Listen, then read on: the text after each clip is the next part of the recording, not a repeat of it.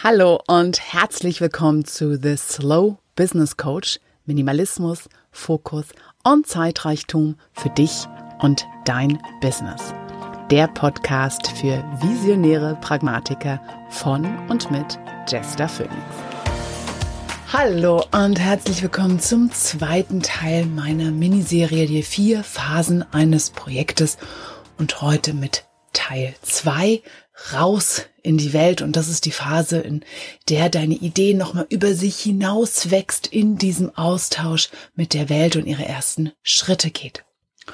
Und der Grund, warum ich diese Miniserie hier reinbringe in meinen Podcast, ist, dass ich immer wieder merke, ähm, es ist so wichtig, diese Phasen zu kennen, zu wissen, wann was dran ist, welche, in welcher Phase welche Schritte wichtig sind, worauf du achten solltest, was da manchmal schief läuft, weil emotional irgendwas derart verstrickt ist, dass gar nichts mehr geht und dass es eben auch total wichtig ist, jede Phase zu durchlaufen. Nicht nur in ihrer Zeit, sondern überhaupt.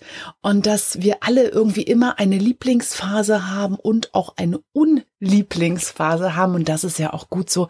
Aber meistens, wenn wir irgendwie nicht weiterkommen in einem Projekt, kann es eben auch daran liegen, dass wir zu lange in unserer Lieblingsphase verweilen oder eine andere komplett ausgelassen haben und es dann einfach nicht so fließt, wie wir uns das wünschen. Und auch das habe ich beim ersten Mal schon gesagt und heute auch, also bei der ersten Phase.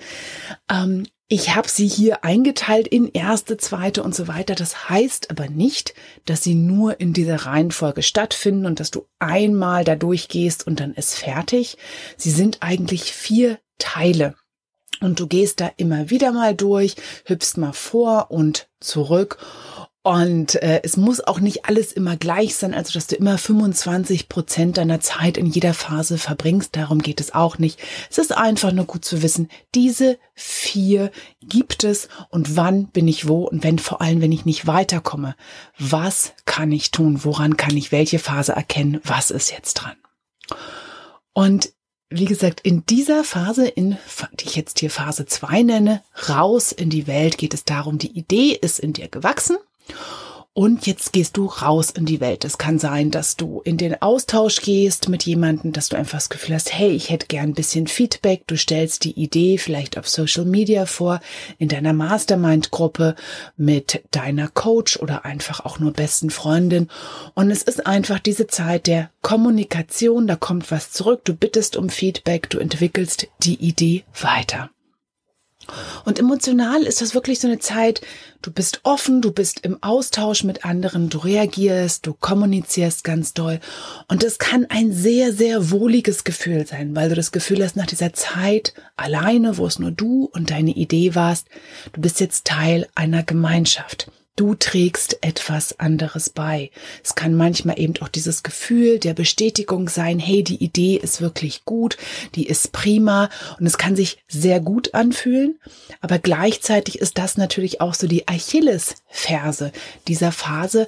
Du kannst dich auch besonders verletzlich fühlen. Du kannst auch ähm, ja einfach nur noch das verteidigen, was du da hast und das Gefühl haben, hey, das ist gar nicht das Feedback, was ich wollte oder du verlierst dich halt total in diesem Austausch, den du da von anderen bekommst. Und deshalb ist es auch ganz wichtig, worauf du achten solltest, das rechte Maß des Austausches zu finden. Also weder zu viel noch zu wenig.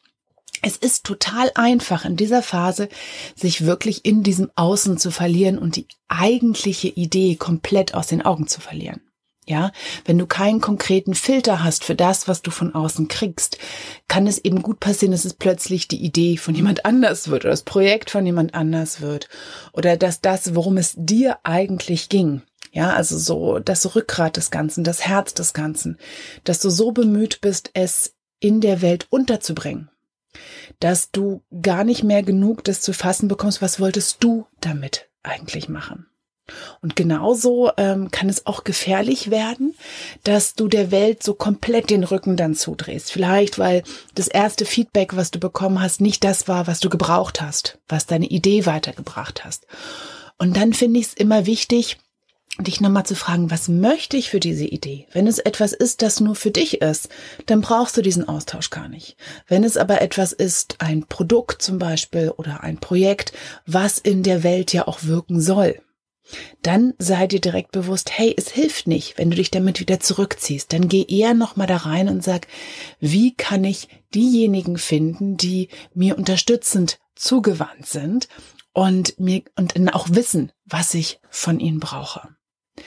Und diese Phase ist einfach so wichtig, wenn alles gut geht und wenn du der Idee das rechte Maß an Feedback, an Austausch zukommen lässt, dann hat sie eben genau diese Chance, in ihre nächste Größe zu wachsen, über sich hinaus zu wachsen und weltfähig zu werden.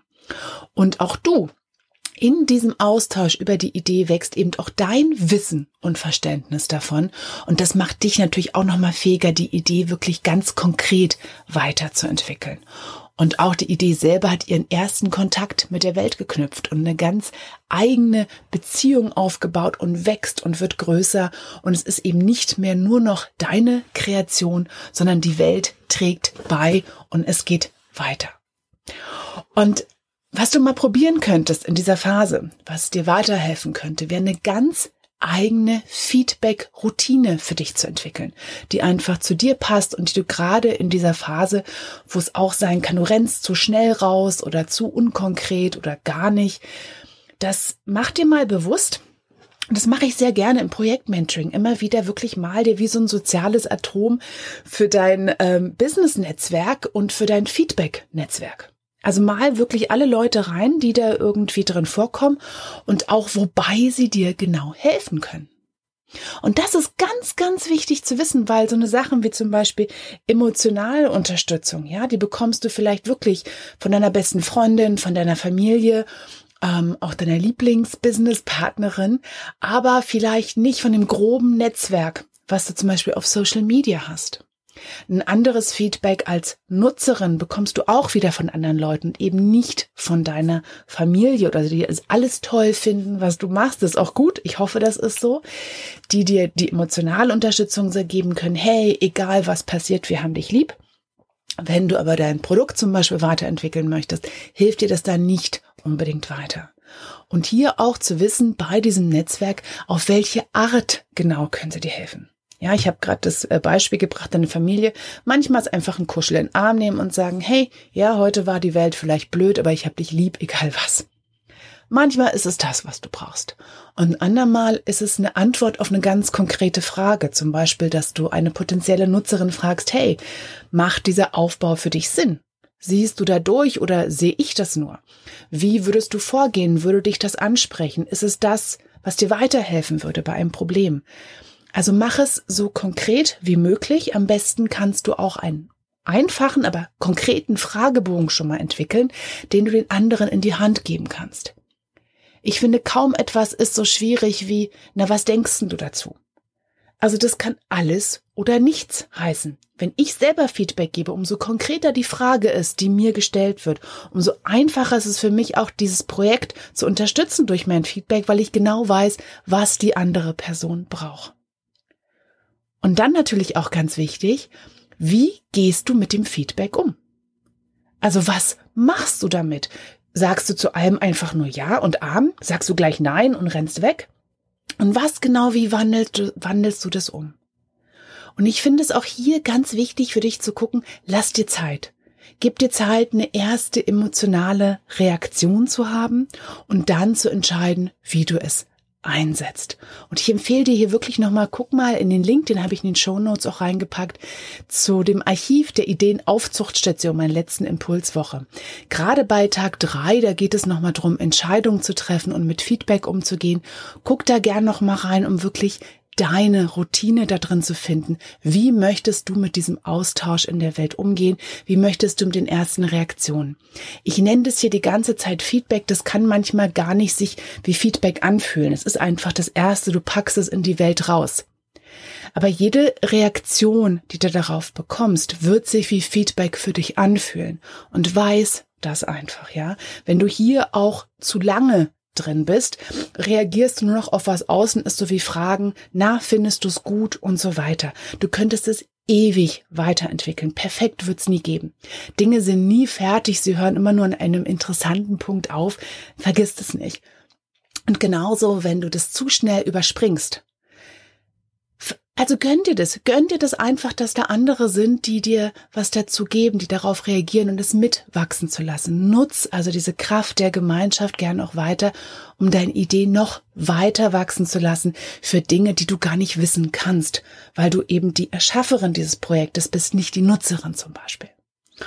Und für all diese Folgen hier, wenn ich habe erwähne ja immer wieder auch mein Projektmentoring, wenn du das Gefühl hast, in deinem Projekt steckst du gerade so fest, dass gar nichts mehr geht, dann melde dich einfach bei mir und wir gucken einfach mal, ob wir das mit Umf anschieben. Also mehr Informationen bekommst du dazu auch in den Shownotes zu dieser Podcast-Folge. Und vielleicht braucht es nur dieses kurze gemeinsame Arbeiten, was so für die Startphase oder Wiederstartphase deines Projektes konzipiert ist. Und dann gucken wir einfach mal, was es gerade bei dir braucht, wo wir gerade gemeinsam anschieben können, damit du wieder in deinen Fluss kommst. So, und das war Teil zwei dieser Mini-Podcast-Serie. Beim nächsten Mal geht es darum, Dinge wirklich zu arbeiten, zu Ende zu bringen, die eigentliche kleine detailorientierte Arbeit. Und ich danke dir auch heute dafür, dass du mir wieder dein wertvollstes geschenkt hast, deine Zeit und freue mich, wenn du auch das nächste Mal wieder mit dabei bist. Bis dann. Tschüss. Und das war The Slow Business Coach, der Podcast für Minimalismus, Fokus und Zeitrichtung. Und wenn dir diese Episode gefallen hat, dann unterstütz meine Arbeit mit ein paar Sternchen auf iTunes oder auch mit deinem Wunschbetrag über den Spenden-Button auf meiner Webseite oder auch in den Show Notes dieser Episode. Bis zum nächsten Mal. Tschüss.